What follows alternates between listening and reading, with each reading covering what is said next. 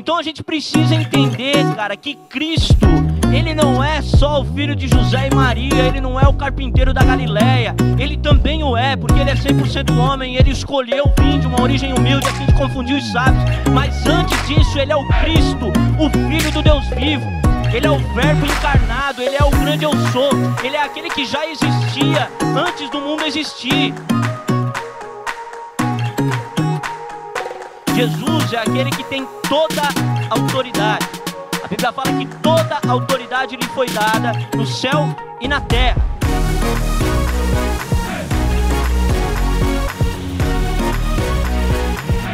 Então Jesus é essa pessoa que veio e, e, e apagou completamente a estrutura da religiosidade judaica.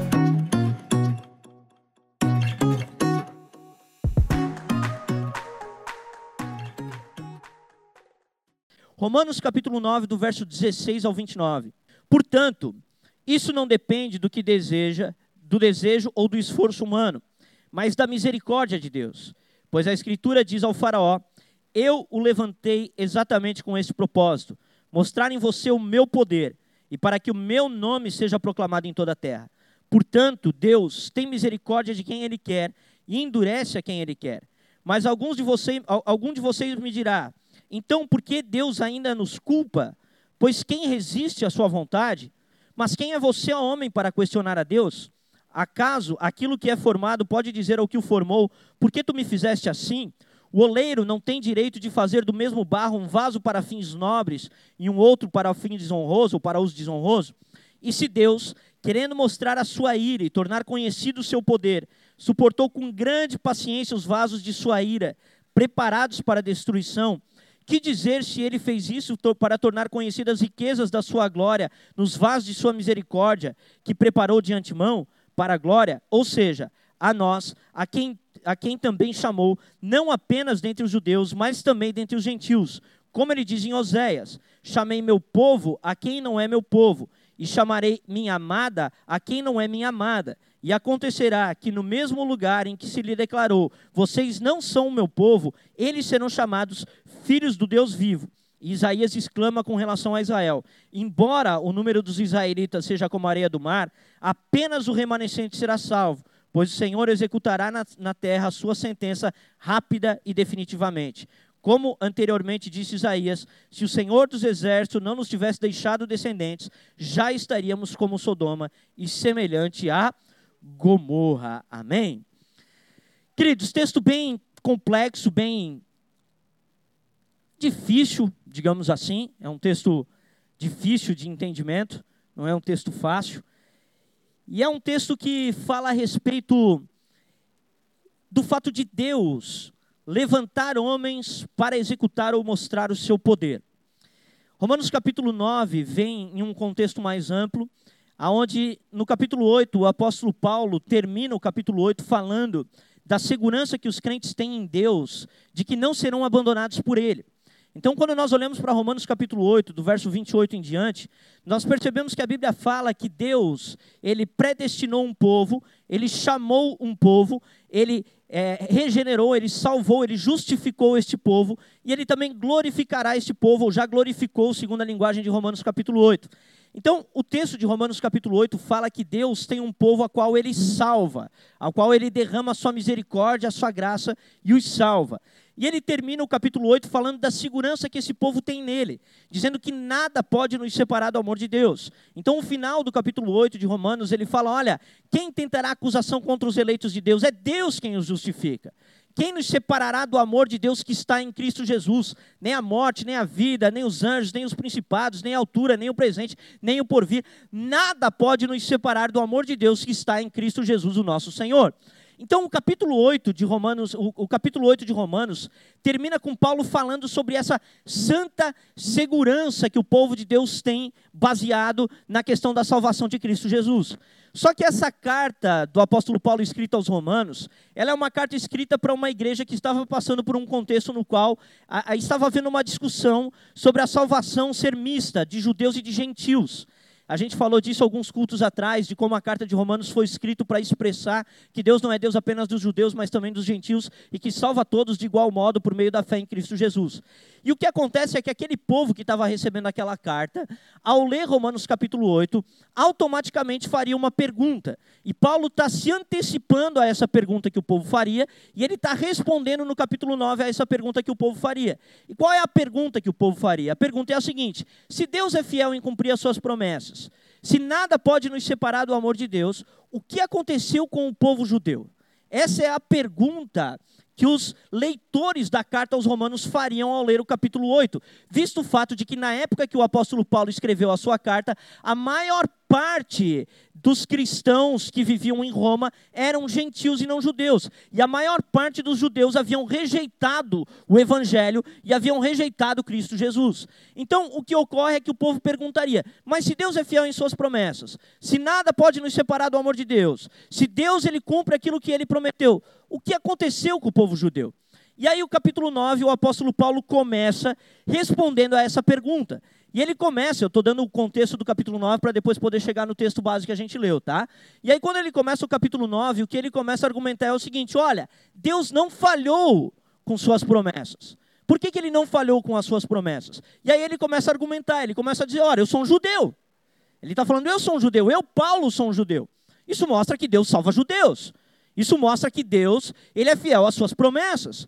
E aí ele começa a falar que, na verdade, o propósito de Deus em relação àquilo que seria a eleição não era um propósito realizado ou, ou, ou, baseado naquilo que seria uma descendência natural, mas numa descendência espiritual vinda da parte de Abraão. E ele começa a argumentar dizendo que nem todos os de Israel são de fato Israel de Deus. Quer ver? Abre comigo Romanos capítulo 9, verso 6, se eu não me engano. Isso mesmo, olha só. Não pensemos que a palavra de Deus falhou. Então o que, que Paulo está defendendo? O Deus que prometeu aquilo em Romanos capítulo 8 não falhou em relação à sua promessa. Ele não falhou. E aí ele continua dizendo: porque nem todos os descendentes de Israel são Israel. Então o que, que ele está falando? Ele está dizendo o seguinte: nem todos os judeus que descendem de Abraão são de fato os filhos da promessa. O que, que ele está querendo dizer com isso? Ele está querendo dizer que, mesmo dentro da nação de Israel, haviam indivíduos que faziam parte da promessa de Deus e alguns indivíduos que não faziam parte da promessa de Deus. E aí ele começa a argumentar, dando o exemplo de algumas, alguns personagens históricos. E o primeiro personagem que ele dá o exemplo é o fato de Ismael. Ele faz uma diferença entre Ismael e, e, e, e Isaac. Isaac e Ismael eram filhos de Abraão, ambos eram filhos de Abraão. Porém, a Bíblia fala que em Isaac é que seria chamada a descendência de Abraão. Então, ele está falando, já no Antigo Testamento, já lá atrás, havia uma diferenciação de Deus em relação ao povo que estava dentro da aliança. Nem todo judeu era de fato um descendente de Abraão, era isso que ele estava argumentando. Porque, por exemplo, Abraão teve dois filhos, um chamado Ismael e um Isaac, e Ismael era o filho da promessa, enquanto é, Isaac era o filho da promessa, enquanto Ismael não fazia parte da promessa. E aí depois ele parte para um segundo é, grupo de personagens históricos que ele fala de Esaú e Jacó. E aí ele fala, Esaú e Jacó são um outro exemplo. Isaac teve filhos, dois filhos, Esaú e Jacó, e, e, e desses dois filhos, um que era Jacó fez parte da promessa de Deus, enquanto o outro filho, que era Esaú, não fez parte da promessa de Deus. Ele não se tornou povo de Deus. Ele deu origem a uma nação chamada Edom, enquanto os ismaelitas deram origem aos povos árabes. Então o que ele estava querendo dizer é o seguinte: não, a promessa de Deus ela não falhou. Aquilo que Deus começa na vida de uma pessoa, ele termina. O fato é, ou a, a situação é, que nem todos que são da casa de Israel são verdadeiramente parte do povo de Deus. Por quê? Porque Deus tem um propósito dentro da própria casa de Israel. E ele separa um povo que faz parte da sua aliança. Ele separa um povo que faz parte da sua promessa. Então, ele, ele, ele traz essa questão da descendência de Abraão ser, ser, é, ser marcada não por uma descendência de sangue, de carne, mas uma descendência marcada pela questão da fé, uma descendência marcada pela questão da obediência, das pisaduras de Abraão. Olha só o verso 7, bota ali para a gente, Jander nem por serem descendentes de Abraão passaram todos a ser filhos de Abraão. Ao contrário, por meio de Isaac é que será chamada a sua descendência. Então, olha o que, ele está falando. Nem, tu, nem porque, porque eles descendiam de Abraão, isso não significa que eles eram filhos de Abraão. Porque os filhos de Abraão, eles não são os filhos segundo a carne. Eles são os filhos segundo a promessa. E o que marca a promessa? É a questão da fé, é a questão da pisadura. Em outros textos, o apóstolo Paulo fala que nós somos chamados para andar na fé que Abraão teve. Abraão é o pai da fé. Então, quem são os filhos de Abraão?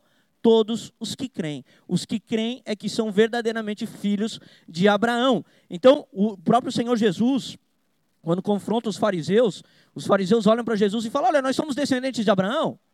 Como é que você está confrontando a gente? A gente faz parte do povo da promessa. E aí Jesus olha para ele e fala: se vocês fossem filhos de Abraão, vocês fariam as obras de Abraão. Mas na verdade, quem é o pai de vocês é Satanás, vocês fazem as obras de Satanás. Então ele bate nos fariseus, mostrando que os fariseus não faziam parte dos filhos de Abraão segundo a promessa, como o texto aqui, ele, ele marca, ele mostra para a gente. E aí ele começa a argumentar e dizer que, na verdade, dentro da nação, dentro do povo de Deus, dentro de Israel, quem era salvo era aquele que era chamado de o remanescente fiel. A partir do verso 10, ele começa a mostrar como que funciona então essa separação, essa escolha do remanescente fiel. E ele trabalha daí sobre a questão da eleição. Abre comigo Romanos capítulo 9, do verso 10 ao 15, olha só.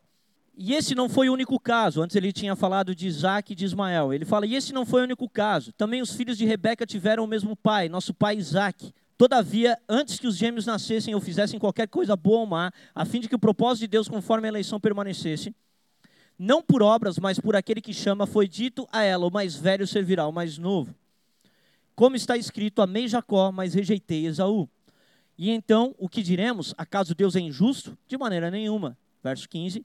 Pois ele diz a Moisés: Eu terei misericórdia de quem eu quiser ter misericórdia, e me compadecerei de quem eu quiser ter compaixão. Então, como que funciona esse processo do remanescente?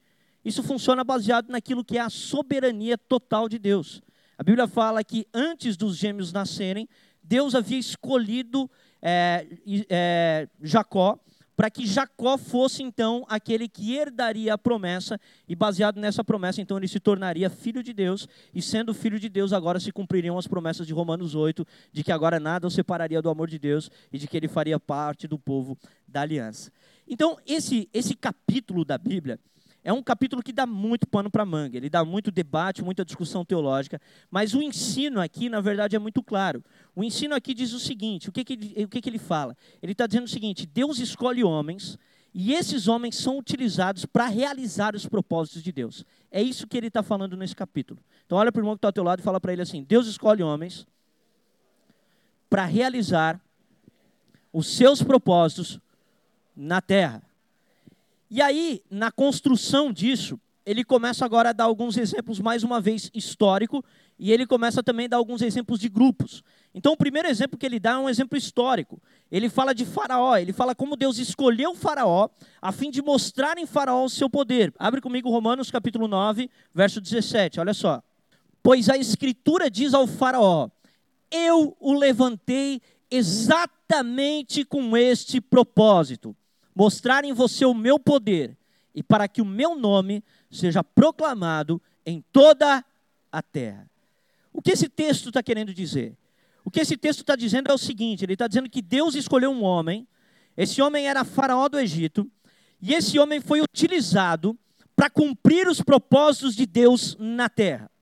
Esse homem foi utilizado para demonstrar o poder de Deus na terra. E qual é o caso de Faraó? Quem, quem conhece a, a, narrativa bíblica, a história bíblica, vai lembrar. Faraó é aquele ao qual Moisés enfrentou com as dez pragas. E o que ocorreu ali? O que, que Deus fez em relação a Faraó para demonstrar o seu poder? A Bíblia fala que Deus endureceu o coração de Faraó. E por que, que Deus endureceu o coração de Faraó? A fim de demonstrar em Faraó, ou para todas as nações da terra, o seu enorme poder. Então, vocês lembram da história? Moisés chega lá, né, no Egito, e aí ele vai, ele chega para Faraó, deixa o meu povo ir, Deus está mandando deixar o povo ir, e aí ele chega lá com, a, né, com o cajadinho dele, ele joga o cajado, e aí começa a acontecer um monte de mistério. E a Bíblia fala que o Deus age naquele momento. Vamos lá, deixa eu só explicar algumas questões aqui.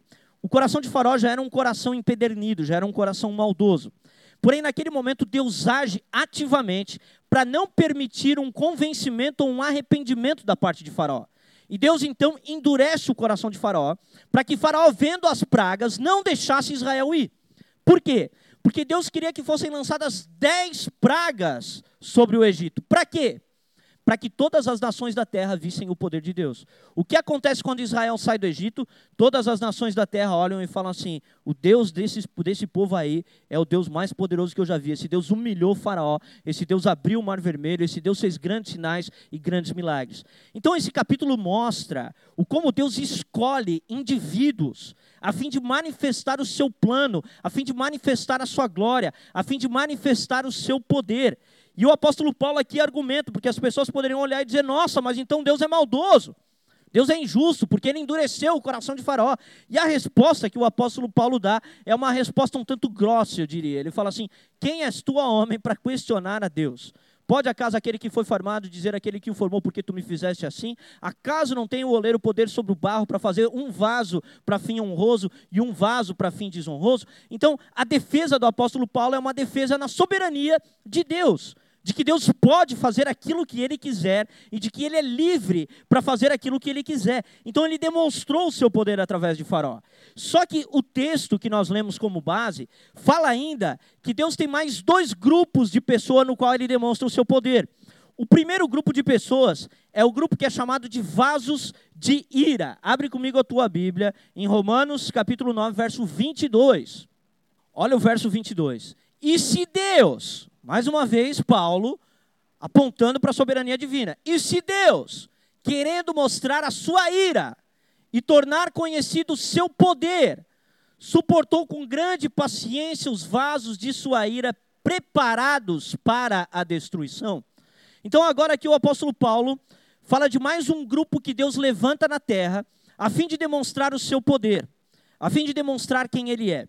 E aqui, gente, a gente precisa entender o seguinte: quando Deus criou o universo, criou os homens, criou todas as coisas, o que Deus queria, obviamente, Deus queria se relacionar com o homem, ele, ele tinha um amor pela humanidade, mas Deus queria demonstrar quem Ele é. Deus criou todas as coisas para a sua glória, para demonstrar os seus atributos, para demonstrar quem Ele é. E a Bíblia fala que dentro desse plano, Deus então preparou vasos que ele chama de vasos de ira que são preparados para a perdição. Quem são os vasos de ira? São todos aqueles que não são salvos. São todos aqueles que no fim da história serão condenados. E a Bíblia fala que esses vasos de ira, eles foram levantados ou eles foram é, escolhidos para um propósito. E qual é o propósito? Demonstrar a ira de Deus e o seu poder. Então, veja que interessante isso. Deus é um Deus bondoso, amém? Amoroso, justo, santo. É o que a Bíblia fala, é o que a Bíblia ensina. Agora, esse Deus bondoso, ele também se ira. O amor não é antônimo de ira. Quem ama se ira. Quem ama tem ira. Isso faz parte do caráter de Deus. O fato é que a ira de Deus ela não é pecaminosa como a nossa. Na verdade, a Bíblia fala que a ira do homem, ela não produz a justiça de Deus. Por quê? Porque a ira do homem é manchada pelo pecado. Agora, a ira de Deus, ela não é manchada pelo pecado. A ira de Deus ela é uma ira justa. Ela é uma ira que se manifesta para demonstrar aquilo que é a virtude e o caráter de Deus. E esse Deus virtuoso, de bom caráter, ele se ira contra a impiedade, contra a injustiça. Esse Deus, ele ora para a impiedade, olha para a injustiça e ele sente ira. A Bíblia ela vai dizer que Deus sente indignação todos os dias. E como não sentir indignação todos os dias, estando assentado num alto e sublime trono e vendo todos os pecados que ocorrem no mundo todos os dias? Só que a Bíblia fala que Deus suporta com paciência os vasos de ira. Por quê? Porque ele quer demonstrar a sua ira quando? No dia da ira. A ira foi reservada para ser demonstrada no dia que a Bíblia chama de dia da ira. Qual que é o dia da ira? É o último dia. É o dia no qual o Senhor Deus julgará os pecados dos homens. Então os vasos de ira foram levantados a fim de que Deus demonstre a sua justa ira aos vasos de ira. Mas a Bíblia também fala que ele foi, eles foram levantados para que Deus demonstre o seu poder. Olha aqui o que, que ele fala. Ele fala o seguinte: suportou com grande é, paciência os vasos de ira preparados, é, querendo mostrar a sua ira e tornar conhecido o seu poder.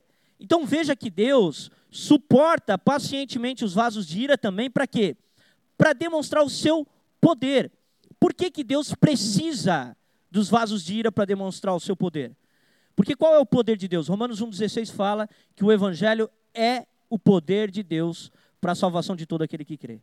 E dentro desse plano de Deus de redenção e de salvação, Deus demonstra o seu poder, redimindo, perdoando, salvando pecadores. E nesse processo ele utiliza vasos de ira. Você quer ver um exemplo claro disso? Judas Iscariotes.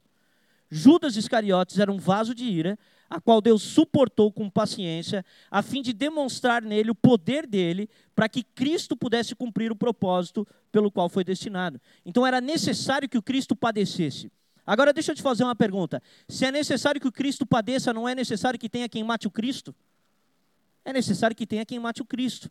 Então, esses vasos de ira que são levantados por Deus, eles são utilizados por Deus para cumprir os seus propósitos na terra.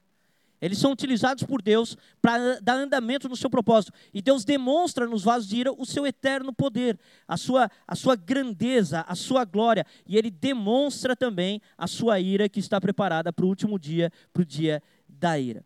Então, esse é o segundo grupo que o apóstolo Paulo aponta aqui no texto: os vasos de ira.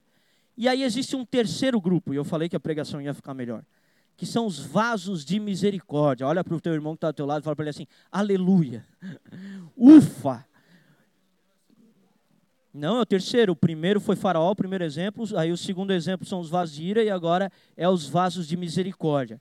E existe um terceiro grupo de pessoas. Aqui existe um indivíduo que foi Faraó, primeiro grupo, os vasos de ira. E agora existe um terceiro grupo, que são os vasos de misericórdia. E quem são os vasos de misericórdia? são aqueles no qual Deus demonstra a sua glória. Isso é maravilhoso. Abre comigo Romanos capítulo 9 ali. Bota o verso 23. Fala assim: Que dizer se ele fez isso para tornar conhecidas as riquezas de sua glória aos vasos de sua misericórdia, que preparou de antemão para quê? Para a glória. Então veja que interessante. Lembra que eu falei que Deus levanta pessoas a fim de cumprir os seus planos, a fim de cumprir os seus objetivos na terra? Então Deus levantou Faraó para cumprir os seus objetivos. Deus levanta os vasos de ira para cumprir os seus objetivos. Mas Deus também levanta os vasos de misericórdia para cumprir os seus objetivos. E quais são os objetivos de Deus nos vasos de misericórdia? O objetivo de Deus nos vasos de misericórdia é demonstrar a sua glória. Deus quer demonstrar a sua glória através dos vasos de misericórdia. E como que a gente pode identificar que somos vasos de misericórdia? Abre comigo Romanos 9, do 24 ao 26, olha só. Ou seja, a nós a quem também chamou não apenas dentre os judeus, mas também dentre os gentios. Continua. Como ele diz em Oséias, é do 24 ao 26, isso mesmo. Como ele diz em Oséias: chamarei meu povo a quem não é meu povo, e chamarei minha amada a quem não era minha amada. E acontecerá que no mesmo lugar em que se declarou: vocês não são o meu povo, eles serão chamados de filhos do Deus vivo. Como que nós identificamos os vasos de misericórdia? Os vasos de misericórdia são identificados pelo chamado de Deus. Ele fala a quem ele chamou, não apenas dentre os judeus, mas também dentre os gentios. Quem são aqueles que são chamados por Deus? São aqueles que são atraídos por Ele com laços e com cordas de amor. São aqueles a quem Deus pregou o Evangelho, porque o Evangelho deve ser pregado a todos, mas aqueles a quem não apenas o Evangelho foi pregado, mas que o Evangelho se tornou um laço, uma corda de amor que atraiu e trouxe aquela pessoa até Cristo Jesus. Esses são os vasos de misericórdia. Abre comigo Romanos 8, 28, olha só.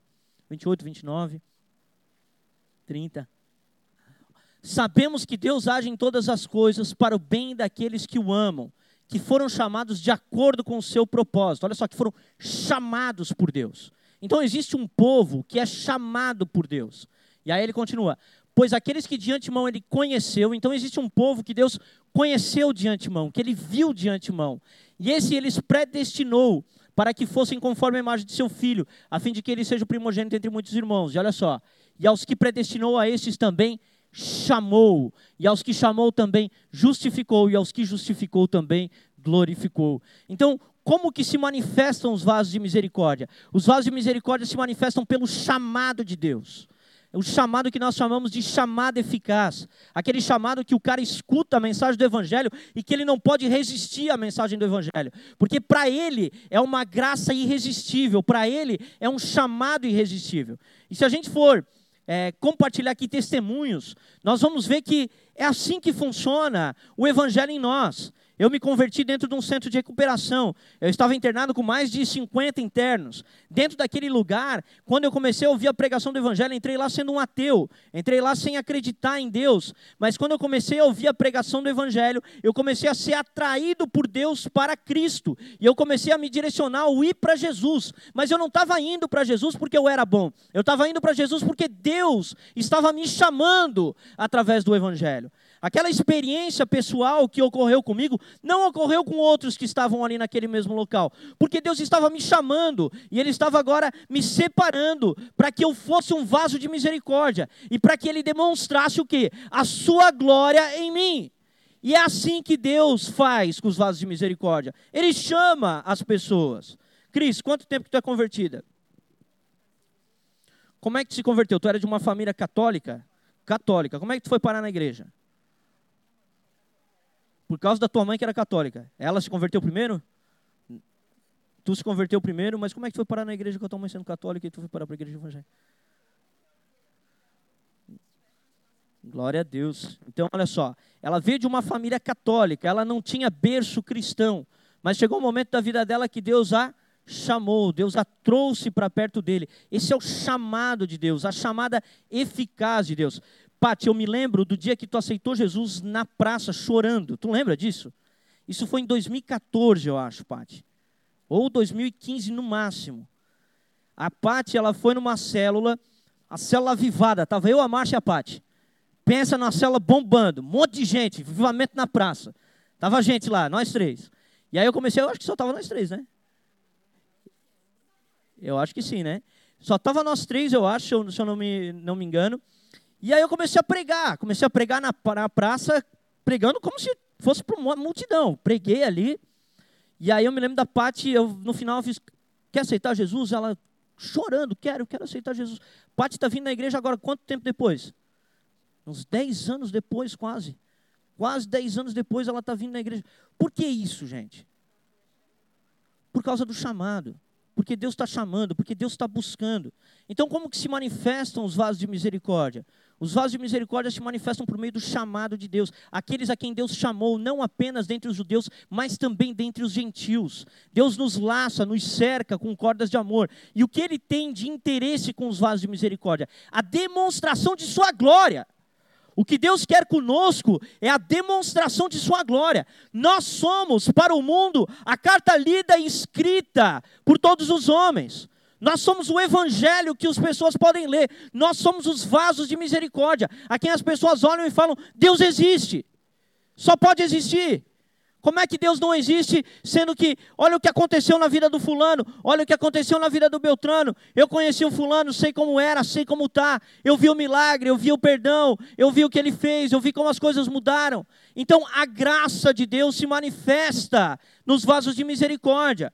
A glória de Deus se manifesta nos vasos de misericórdia. E a gente é aquilo que Deus tem de instrumento na terra para demonstrar a sua glória para as pessoas. É isso que Deus quer com os vasos de misericórdia, porque Deus levanta indivíduos para a demonstração do seu poder. E o seu poder em nós é o poder do Evangelho. Romanos 1,16. Abre comigo Romanos 1,16. Grifa na tua Bíblia e decora esse texto, pelo amor de Deus. Olha aqui. Eu não me envergonho do Evangelho. Por quê? Porque é o poder de Deus para a salvação de todo aquele que crê, primeiro do judeu e depois do grego. Então o Evangelho é o poder de Deus. E nós somos a marca do Evangelho. Lembra do apóstolo Paulo escrevendo para a igreja de Corinto? Vocês são a nossa carta escrita e lida por todos os homens. Vocês são a prova do nosso ministério. Vocês são a prova de que Deus escreve não apenas em tábuas de pedra, mas com a tinta do Espírito no coração dos homens.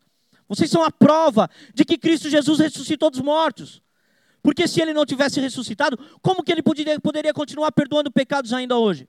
Como que ele poderia continuar chamando pessoas ainda hoje? Como que ele poderia continuar mudando destinos, como nós cantamos aqui? Tu estás aqui mudando corações, mudando destinos ainda hoje.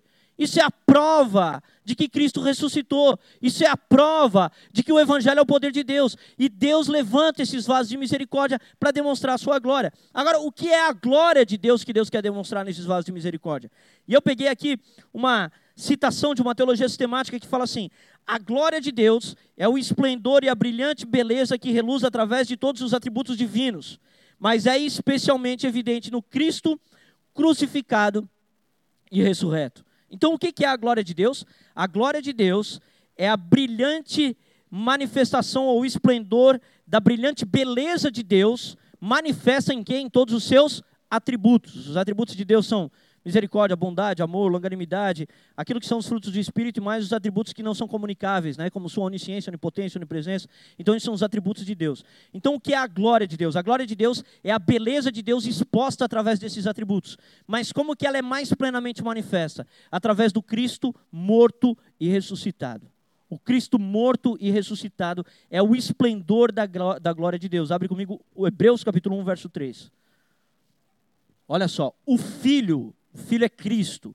O Filho é o esplendor ou o resplendor da glória de Deus e a expressão exata do seu ser, sustentando todas as coisas por sua palavra poderosa. Depois de ter realizado a purificação dos pecados, se assentou à direita da majestade nas alturas. Então, aonde que a glória de Deus é mais evidente, mais visível?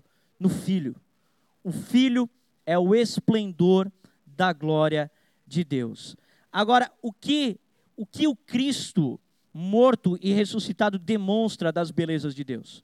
E aí eu separei aqui três coisas que são demonstradas pelo Cristo morto e ressuscitado das belezas de Deus e das belezas de sua glória. A primeira coisa é que o Filho demonstra o amor de Deus. O amor de Deus é demonstrado por Cristo Jesus. Romanos capítulo 8 vai dizer que o amor de Deus está em Cristo Jesus. Bota lá para mim o verso 38 e 39, Jander. Porque eu estou convencido que nem a morte, nem a vida, nem os anjos, nem demônios, nem presente, nem futuro, nem qualquer poder, nem altura, nem profundidade, nem qualquer outra coisa na criação será capaz de nos separar do amor de Deus que está em Cristo Jesus, o nosso Senhor. Então, os vasos de misericórdia são aqueles que demonstram a glória de Deus. Nós vimos que a glória de Deus é expressamente demonstrada no Filho. A obra do Filho é sua morte, sua ressurreição e sua ascensão. Ah, na verdade, são humilhação, morte, é, humilhação, vida, morte, ressurreição e ascensão aos céus. Essa é a obra do Filho. E o que essa obra demonstra? Ela demonstra, em primeiro lugar, o amor de Deus. Até a vinda de Jesus para a terra, o amor de Deus era pouco conhecido entre as nações. Os judeus tinham uma noção do amor de Deus. Os judeus sabiam que Deus se manifestava em amor. Porém, o amor de Deus não era expressamente conhecido nas nações da terra. As nações da terra elas estavam entregues à apostasia, à obscuridade, as nações da terra estavam entregues à idolatria, estavam entregues a todo tipo de barbárie, a todo tipo de é, povos não civilizados que cometiam todo tipo de torpeza, de barbárie, todo tipo de absurdo. Então, o amor de Deus não era plenamente conhecido quando a gente olha para o Antigo Testamento. Mas quando Jesus se manifesta, Jesus se manifesta a fim de demonstrar as riquezas da glória de Deus, demonstrando o quê? Demonstrando o seu amor, gente. O amor de Deus é, é demonstrado em Cristo Jesus. E o amor de Deus não é demonstrado apenas no Cristo, mas o Cristo vindo à terra demonstra o amor de Deus nas três pessoas da Trindade, porque o Pai ama porque entrega o Filho. O Filho ama porque se entrega. E o Espírito ama porque batiza. Então, o amor da Trindade, o amor de Deus, é demonstrado plenamente no Cristo morto e ressurreto. Um pai que entrega seu filho por amor e por resgate de muitos. Um filho que se entrega a si mesmo por amor e por resgate de muitos. E um espírito que, que escolhe habitar em vasos de barro. Um espírito glorioso, um espírito que é o próprio Deus e escolhe habitar em vasos de barro vasos que não são vasos é, de honra, eles se tornam vasos de honra por causa da obra de Deus, mas em sua essência, em, suas, em sua natureza, não são. Então, o amor de Deus é plenamente demonstrado nisso. E no que consiste a prova do amor de Deus? A prova do amor de Deus consiste na abnegação e na entrega do Cristo. Tem gente que olha e fala assim: ah, mas como que eu sei que Jesus me ama? E eu falei aqui esses dias: é só você olhar para a cruz. A cruz demonstra um Deus que te ama. A cruz demonstra um Cristo que se entregou por você. E, gente, deixa eu falar uma coisa para vocês. A cruz não é um teatrinho. A cruz não é um Deus todo-poderoso sendo crucificado. A cruz é um Deus que se fez carne. A cruz é um Deus que se fez homem. A cruz é um Deus que abriu mão de sua glória. A cruz é um Deus que sentiu as necessidades humanas como nós. Jesus realmente abriu mão de sua glória para nos salvar. Jesus se fez carne. Jesus teve que ser cuidado por uma mulher. Jesus teve que ter a sua fralda trocada. Jesus teve que ser limpado. Jesus teve que ser alimentado. Jesus sentiu fome. Jesus sentiu sede. Jesus, ele sofreu. Ele aprendeu por meio do sofrimento, a Bíblia fala. Jesus foi obediente, foi obediente até a morte. Jesus abriu mão de prazeres a fim de obedecer ao Pai. E Jesus escolheu ir para aquela cruz de maneira é, na qual ele, ele mesmo escolheu seguir aquele caminho. E ele escolheu seguir aquele caminho como homem. Quando Jesus foi para a cruz, não era um Deus todo-poderoso, saindo raios dos olhos que estava sendo crucificado. Era um Deus humilhado. Era um Deus que foi pregado nu. Tem uma frase que eu coloquei no meu WhatsApp, que é uma frase de uma música que fala: Exposto nu, vi na cruz um Deus em meu lugar. Então há um Deus que foi colocado no meu lugar, exposto e nu. Há um Deus que foi humilhado, que foi esbofeteado. É um Deus que foi cuspido, que foi rejeitado pelos homens. É um Deus que sabe o que é sofrer. É um Deus que sabe o que é sofrimento. Não é um Deus inerte ao sofrimento dos homens. É um Deus que ama verdadeiramente, gente. Não é um amor assim, ah, não, tá, mas ah, ele era Jesus também, então ele conseguia suportar essas coisas. Não, ele se fez carne. Ele se fez homem. Ele andou na terra como um homem. Ele era 100% Deus, sim, mas ele estava numa, numa natureza humana. Ele era 100% homem. Ele tinha limitações, limitações de espaço, limitações geográficas, coisa que ele não tinha antes de ser humilhado. Para para pensar que Jesus era Deus onipresente no céu, mas na terra ele é Deus limitado por tempo e espaço. Na terra ele não podia estar em dois lugares ao mesmo tempo. Na terra ele era limitado como a gente é limitado. E ele se entrega por amor de nós. Ele sofre uma morte que é uma morte terrível, uma morte horrorosa. Uma morte que a sociedade moderna não tem nem coragem de olhar. Nós não temos nem coragem de imaginar alguém sendo condenado como Jesus foi condenado, porque com a evolução civilizatória que teve por causa do Evangelho, esse tipo de morte foi abolido, esse tipo de pena foi abolida. Hoje não existe mais esse tipo de condenação, pelo menos no mundo civilizado. Então, a gente precisa entender que a glória de Deus que Deus quer manifestar nos vasos de misericórdia, em primeiro lugar, manifesta o amor de Deus. Então, Deus quer que você seja um instrumento que demonstre o amor dele. Ele quer que as pessoas olhem para você e saibam que Deus ama. E que Deus ama os piores pecadores. E que Deus ama gente como a gente. Gente com problema, gente esquisita, gente normal, gente. Gente normal. A igreja é feita de gente comum de gente normal, gente que tem seus problemas, seus acertos, seus erros, seus pecados, suas falhas, mas que foram amados por um Deus e que foram feitos um vaso de misericórdia e que agora são instrumentos no qual Deus demonstra o seu amor. Então as pessoas olham e falam: Meu Deus, Deus ama mesmo, porque Ele amou aquela pessoa.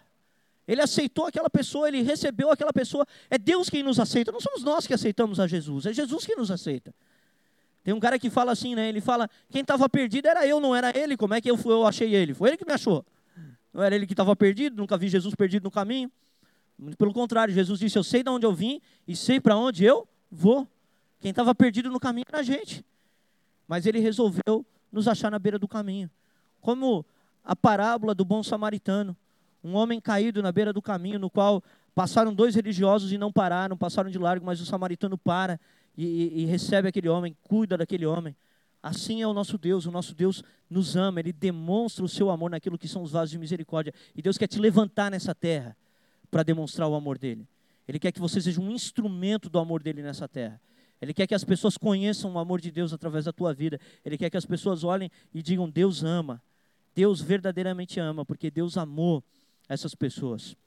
Então, os vasos de misericórdia são instrumentos de Deus separados para a demonstração de sua glória que envolvem o amor de Deus através de Cristo Jesus. A segunda coisa que Deus demonstra de seus atributos nos vasos de misericórdia e que vem através da manifestação da cruz, da obra da cruz, é a compaixão de Deus. E compaixão e amor são coisas distintas, não são a mesma coisa. A compaixão, ela move ou se move em direção a amar, mas a compaixão ela tem mais a ver com aquilo que você sente no seu coração vendo a miséria do outro. A misericórdia, o que é misericórdia? A, a, a, formação ali, aquilo que é a etimologia da palavra misericórdia, é a união de duas palavras latinas, que é miser, que vem de miséria, e córdia, que vem de coração. Então, o que é misericórdia? É quando o seu coração se move em direção à miséria do outro. Você vê a miséria daquela pessoa e o teu coração condoído agora se move em direção ao sofrimento do outro. E Cristo é a demonstração da compaixão de Deus. Um Deus que viu o mundo perdido em pecado, mas que se compadeceu do estado do mundo, se compadeceu da situação dos pecadores, se compadeceu de como a terra estava, de como o mundo estava, se compadeceu daquilo que o pecado trouxe sobre a humanidade. Porque o pecado trouxe sofrimento, gente. O pecado trouxe dor, trouxe morte. O pecado trouxe todo tipo de coisa feia. Todo tipo de consequência nefasta vem por causa do pecado. Todo tipo de doença existente na terra vem por causa da entrada do pecado no mundo. Todo tipo de sofrimento que existe na terra é por causa do pecado. Sem pecado não haveria sofrimento. Mas por causa da entrada no pecado no mundo, o sofrimento se espalhou por toda a terra. E ele se espalhou por homens que são culpados. Os homens são culpados porque são pecadores. Agora, o Deus que está sentado no trono, ele se compadece da condição desses homens. Ele olha para esses homens e ele olha com um olhar de misericórdia. Ele se inclina para esses homens. A misericórdia é uma marca de Deus, é um atributo de Deus. Deus é misericordioso. Deus se move em compaixão em direção aos homens. Deus se move em direção ao sofrimento que existe na terra. Deus não é inerte ao sofrimento da humanidade. Deus olha para o sofrimento da humanidade. Isso consola. Eu e a Márcia, a gente estava conversando ontem, voltando de carro, e a gente estava lembrando da passagem na qual a Agar, ela foge da presença de Rebeca, porque ela está grávida, e ela começa primeiro a indicar a Rebeca, primeiro ela indica, depois ela foge, né? Primeiro ela começa a indicar a Rebeca, indicar é uma palavra das antigas, né? Quem é que, é da, quem é que falava indicar? Alguém... É a igreja das antigas, nós estamos ficando das antigas aqui, né? Então, primeiro ela fica indicando a Rebeca lá, e aí depois a Rebeca pesa a mão nela e aí ela foge. E a Bíblia fala que ela foge, ela vai para o beiro do caminho, ela para debaixo de uma árvore, e aí vem o anjo do Senhor, o anjo do Senhor ali é o próprio Senhor, visita ela, dá uma promessa para ela, para o filho dela, que era Ismael, e aí ela olha e ela fala assim: Aqui eu vi aquele que me vê. Gente, essa frase é fantástica. Primeiro Deus olha para Rebeca e ele fala: De onde tu vem, para onde tu vai, Rebeca? Tá vendo como é ele que busca a gente perdida? Essa pergunta é uma pergunta magnífica, né? Você olhar para uma pessoa que está andando e fala: Da onde tu vem e para onde tu vai? Você sabe qual é a tua origem e tu sabe qual é o teu destino? E aquela mulher, ela. Agar, não era Rebeca, né? Agar, ela, ela olha para o anjo do Senhor, aí ela é visitada pelo anjo do Senhor, e aí o anjo do Senhor fala com ela e ela fala: Aqui eu vi aquele que me vê, porque porque é um Deus que se compadece do sofrimento. E ele falou para ela, Agar, volta lá, se sujeita à tua senhora, porque eu tenho uma promessa para ti e para a tua descendência também. Eu também tenho algo para vocês. Então é um Deus que se compadece, é um Deus misericordioso. E a glória de Deus é manifestada nos vasos de misericórdia. Abre comigo Mateus 20, do 29 ao 33. Fala assim o texto: Ao saírem de Jericó, uma grande multidão seguiu Jesus dois cegos estavam sentados à beira do caminho. E quando ouviram falar que Jesus estava passando, puseram-se a gritar: Senhor, filho de Davi, tem misericórdia de mim. Volta ali só, é, é isso aí. Dois cegos têm misericórdia de nós, né? A multidão os repreendeu para que ficassem quietos, mas eles gritavam ainda mais. Galera, deixa eu falar uma coisa. Aqui tem uma chave, aqui tem um segredo. Qual é o segredo? Aqueles dois cegos começaram a gritar: Filho de Davi, tem compaixão de nós. O que aconteceu ao clamarem? A multidão os repreendia. Sempre que você começar a clamar a Deus, vai haver um movimento do inferno querendo impedir o teu clamor, querendo mandar você parar de gritar. Isso vem através de vozes na nossa cabeça que vem do próprio Satanás dizendo: "Cara, tu é tolo, tu está passando vergonha. O que, que as pessoas vão pensar de ti? Você fica aí gritando desse jeito, você fica aí orando desse jeito. Uma vez, quando eu tinha acabado de me converter, eu morava lá na casa da minha mãe ainda, e a minha mãe mora num prédio lá em Blumenau, no centro. E eu botei um fone de ouvido e fui lá embaixo orar, na onde é a churrasqueira lá, cheiro lá no prédio. E eu com fone de ouvido não tinha noção da altura da minha voz, né? Você quem é que já bota um fone de ouvido às vezes não sabe a voz que está falando, né? E eu comecei a orar, comecei a orar, comecei a orar, orar, orar. Eu comecei, Deus, em nome de Jesus, tem misericórdia. Comecei a clamar, clamar, clamar para Jesus. De repente, quando eu abri o olho, estava meu pai e minha mãe me olhando assim. Eles, Filho, tá o prédio inteiro te escutando, o que, que tu tá fazendo, cara? Eu falei, desculpa, cara, não sabia, eu estava escutando uma música aqui. Mas o que ocorre? As pessoas vão querer te fazer sentir vergonha. Elas vão querer que você não expresse o seu clamor a Deus. Elas vão te dizer, não, se comporta como uma pessoa civilizada, vai procurar ajuda em qualquer outro lugar, vai no psicólogo, vai no terapeuta, mas não, não clama a Deus, não, não faz isso não.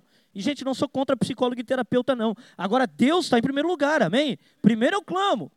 E aí, depois, se Deus quiser utilizar psicólogos e terapeutas para minha restauração, amém, glória a Deus. Mas sempre que a gente tiver envolvido num clamor a Deus, pedindo a Deus que Deus opere em nossa vida, vai vir gente querendo repreender. Desculpa, gente. É o mesmo caso de Davi. Davi começa a dançar, Davi sai dançando, a mulher dele fala: Tu te comporta como um louco. Por quê? Porque não queria que expressasse a adoração, não queria que expressasse para Deus. Então a gente não pode deixar a multidão calar a gente, a gente não pode deixar a multidão impedir a gente de clamar a Deus. E era isso que estava acontecendo ali. Aí continua, continua o texto, né? Mas eles gritavam ainda mais. Quanto mais opressão tinha, mais eles gritavam: Senhor, filho de Davi, tem misericórdia de nós. Jesus, parando, chamou-os e perguntou-lhes: O que vocês querem que eu faça? Responderam eles: Senhor, queremos que se abram os nossos olhos. Bota ali para gente o verso 34, fala da, da compaixão de Jesus? Não. É? Bota o 34 para gente também, ô Jandecão. Jesus teve compaixão deles e tocou nos olhos deles. Jesus teve o quê? Compaixão. O nosso Deus é um Deus compassivo. É um Deus que tem misericórdia. É um Deus que olha para a nossa situação e escuta o nosso clamor. A Márcia, quando saiu de um relacionamento que ela se converteu, ela se converteu e aí ela saiu de um relacionamento. E quando ela saiu desse relacionamento, ela saiu extremamente humilhada. Márcia se converteu com quantos anos? 36? 37 anos ela se converteu. E aí, esse, esse relacionamento que ela tinha, ela tinha construído ali uma vida com essa pessoa e tal, morava junto com ela. E aí, quando ela saiu desse relacionamento, ela voltou para a casa da mãe dela sem nada. Ela voltou sem nenhum dinheiro, voltou para morar na casa da mãe dela com 37 anos de idade. Ela pegava passe de ônibus. Passe de ônibus é coisa das antigas. Ainda existe passe de ônibus, gente? Agora, não é mais digital assim, não é tu? Não? Então, tá. Então, passe de ônibus, aqui eu não ando mais de ônibus, daí eu não sei mais como é que funciona. Ai, meu Deus, ele nunca te deu? Ah, tá, tu não emprestava? Tu nunca pagou para ele de volta. Mas o que acontece? O Nando, ele dava para a Márcia os passes de ônibus para ela poder ir trabalhar e para ela poder se, se, locomover. O Nando tinha 15, 16 anos. A Márcia tinha 37. Você já pensou você chegar com 37 anos dependendo de um menino de 15 para poder andar de ônibus? É uma situação complicada. E aí, ela é, ela estava humilhada, se sentia humilhada e tal. E aí ela voltou para casa da mãe dela. E o que, que ela fazia? Ela ia para o quarto, fechava a porta, se ajoelhava e chorava chorava na presença de Deus e clamava na presença de Deus. O que, que aconteceu com ela? A mãe dela agiu como essas pessoas, abriu a porta e falou: para de chorar, guri, volta para casa do cara. Volta para lá. Ela, não, não é isso, não estou chorando, eu estou chorando porque eu quero que Deus restaure a minha sorte, eu estou chorando porque eu estou clamando a Deus. E a, e, a, e a, família inteira tirando ela para louca. Teve uma, uma irmã dela que escreveu um monte de coisa no Facebook, na época era Facebook, né? Escreveu um monte de coisa no Facebook, meio que xingando ela, tirando ela. Então, passou por um monte de humilhação, mas ela clamou, ela chorou e tentaram impedir o clamor dela. Tentaram impedir. A própria família tentou impedir, as pessoas tentaram impedir, mas ela clamou. E o que aconteceu quando ela clamou? O Senhor escutou o clamor dela. O Senhor escutou a oração dela, do mesmo modo que Deus escutou a oração aqui. Por quê? Porque Deus se compadece de nossa dor, gente. Salmo 116, verso 1 a 3. Olha só. Olha só. Eu amo o Senhor porque ele me ouviu quando eu fiz o que? A minha súplica. Ele inclinou os seus ouvidos para mim. Eu o invocarei é, toda a minha vida. Verso 3. As cordas de morte me envolveram, as angústias do Sheol vieram sobre mim, aflições e tristezas me dominaram. Aqui ele está narrando como ele estava quando ele clamou ao Senhor. Mas como ele estava quando ele clamou ao Senhor, fez com que o clamor dele fez com que a sorte dele fosse mudada. O Senhor inclinou o seu ouvido. Eu acho fantástica essa expressão, Deus inclinar o ouvido, porque Deus está sentado num alto sublime trono. Então eu, gente, você tem que aprender a usar a imaginação, tá? Tem que aprender a usar a imaginação. A minha imaginação é a seguinte: Deus está sentado no trono, aí ele ouve o clamor, ele olha para os anjos, oh, baixa o volume aí, calma aí, calma aí. Meu filho está chamando, cara. Fica quieto aí, para que meu filho está chamando. Ô, oh, vai lá e ajuda ele lá. Vai lá, anjo, vai lá, vai lá. Dá uma resposta lá para ele lá. Leva, leva a resposta da oração. Então Deus ouve o clamor e Deus inclina o ouvido para o clamor do seu povo, porque Deus é compassivo. E Deus demonstra a sua glória, então, através dos vasos de misericórdia. Nós somos a prova da compaixão de Deus. Terceiro aspecto, nós somos a prova da graça de Deus a graça de Deus. O que é a graça de Deus? A graça de Deus é o ato de Deus beneficiar pessoas que não têm mérito nenhum. O que, que é misericórdia? Eu já falei o que, que é misericórdia. É você se mover em direção à compaixão, ao sofrimento do outro. O que, que é graça? É você se mover em direção àquele que te ofendeu. Essa é a graça. A diferença da misericórdia para a graça é que na misericórdia você vê a pessoa sofrendo e você a socorre. Na graça, você vê ela te ofendendo e você a ama. Essa é a diferença de misericórdia e graça. A graça é mais escandalosa do que a misericórdia. Porque a graça não parte de um sofrimento. Porque ver a pessoa sofrer, isso muitas vezes compadece o nosso coração, né? Agora, ver o cara te xingar e você se mover em amor a ele, isso não é para qualquer um. Isso só Deus, para colocar no coração do homem, Deus demonstra em Cristo Jesus. Cristo foi ofendido. Ofendido. Quem é que já se sentiu ofendido na vida? É difícil se sentir ofendido, não é? Cristo foi ofendido na décima potência. Cristo foi o mais ofendido. Todos os pecados que existem na terra ofendem a Deus. Tem uma frase muito boa que rola no Instagram que fala assim: as pessoas têm medo de ofender umas às outras, mas não têm medo de ofender a Deus. Ou têm medo de serem ofendidas, mas não têm medo de ofenderem a Deus. Né? E todos os pecados que acontecem na terra ofendem a Deus o tempo todo. Agora, Cristo encarnado, esse foi ofendido, gente. Cuspido, maltratado. Na cruz, os caras zombando, dizendo: Ô, oh, Desce daí, cara, tu não é Deus. Vamos, desce daí. Agora tu imagina, tu tendo poder para descer, tá? Porque Jesus falou, se eu quisesse, eu, eu, eu clamaria ao meu pai, ele enviaria uma miríade de anjos aqui para me socorrer. Se eu quisesse, vocês agora aqui caía tudo. Não tinha chance para ninguém aqui. Se eu quisesse mesmo, vocês estavam ferrados. Agora, ele tinha poder para descer da cruz. Agora, o que acontece? Ele está na cruz e as pessoas dizendo, ô, oh, se tu tem poder, desce. As pessoas indicando Jesus, né? As pessoas ofendendo Jesus. E aí Jesus naquela cruz, ao final de tudo, ele olha e ele fala assim: Pai, perdoa eles, porque eles não sabem o que fazem. Perdoa eles, porque eles não sabem o que fazem. O que, que é isso? Isso é graça, gente. Isso é graça. Isso é você olhar para o teu inimigo e tratar o teu inimigo com amor. Isso foi o que Cristo fez para nós. A Bíblia fala que Deus nos amou quando nós éramos seus inimigos. Seus inimigos. Aí você pode falar assim, mas eu nunca fui inimigo de Deus. Você foi. Na sua natureza carnal, humana, na sua vida de pecado, você ofendia Deus todos os dias. Mas Deus te amou de maneira incondicional. E Ele ofereceu para ti graça, Ele ofereceu para ti bondade, Ele ofereceu para ti a outra face. Ele falou o seguinte: Você me ofendeu? Daqui a outra face, pode vir, vamos caminhar junto, eu te amo. Quero estar contigo, quero andar contigo. E essa graça de Deus é demonstrada em Cristo Jesus.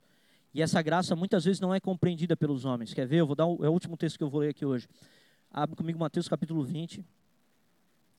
Os homens muitas vezes não compreendem a graça de Deus.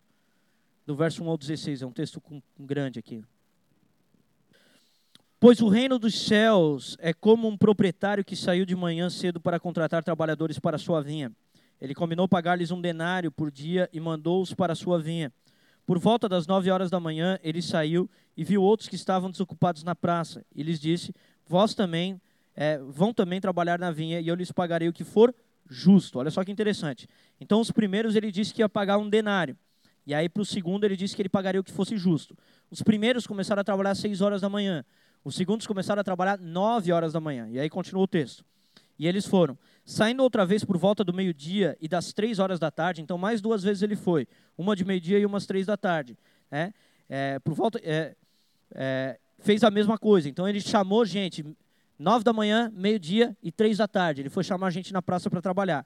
E depois ele fez isso às cinco horas da tarde. Olha aqui. É, e saindo por volta das cinco da tarde, encontrou ainda outros que estavam desocupados e lhes perguntou: Por que vocês estiveram aqui desocupados o dia todo? Por que ninguém nos contratou? Eles responderam. E, e ele lhes disse: Vocês é, vão vocês também trabalhar na vinha. Ao cair da tarde, o dono da vinha disse ao seu administrador: Chame os trabalhadores e pague-lhes o salário, começando com os últimos contratados e terminando nos primeiros. Então ele começou a pagar primeiro os que começaram às 5 da tarde. Né? E aí, olha só: vieram os trabalhadores contratados por volta das 5 da tarde e cada um recebeu um denário. Então lembra que ele tinha prometido para os caras das 6 da manhã um denário? Aí ele chama os caras das 5 da tarde e paga para eles um denário. E aí, olha só o que, que o texto fala. Quando vieram os que tinham sido contratados primeiro, que era às seis da manhã, e esperavam receber mais. Vocês pensaram, pô, se os caras que começaram às cinco da tarde ganharam um denário, quando chegar a gente, nós vamos ganhar uma bolada, né, cara? Nós vamos ganhar uma fortuna. E aí ele falou o seguinte: quando receberam, é, mas cada um deles também recebeu um denário. Quando receberam, começaram a se queixar do proprietário da vinha, dizendo-lhe: Esses homens contratados por último trabalharam apenas uma hora, e o Senhor os igualou a nós, que suportamos o peso do trabalho e o calor do dia. Mas ele respondeu a um deles: Amigo, não estou sendo injusto com você. Você não concordou em trabalhar por um denário? Não estou sendo injusto com ninguém. Resolvi te pagar um denário, tu aceitou trabalhar por um denário. E aí ele continua: Receba o que é seu e vá. E eu quero dar ao que, ao que foi contratado por último o mesmo que eu dei para você não tenho direito de fazer o que eu quero com o meu dinheiro? Ou você está em inveja porque eu sou generoso? Você está entendendo a graça de Deus? A graça de Deus chama os piores pecadores. E as pessoas olham e falam, mas como que Deus pode ser justo de chamar esse cara e colocar esse cara na mesma condição que eu? Eu que nunca roubei, eu que nunca matei, eu que nunca fiz esse tipo de coisa horrenda que as pessoas aí fizeram, como que pode vir um outro aí que fez muito mais mal do que eu e Deus colocar ele no mesmo patamar que eu, na mesma condição que eu? mas os vasos de misericórdia são chamados para demonstração do que? Da graça de Deus. A graça de Deus. E Deus não é injusto por querer fazer o bem. Deus não é injusto por querer abençoar e presentear pessoas com o perdão de pecados. Então, o Senhor nosso Deus é um Deus que nos chama para demonstração de sua glória, porque somos os vasos de misericórdia, somos aqueles que foram chamados por ele. Amém?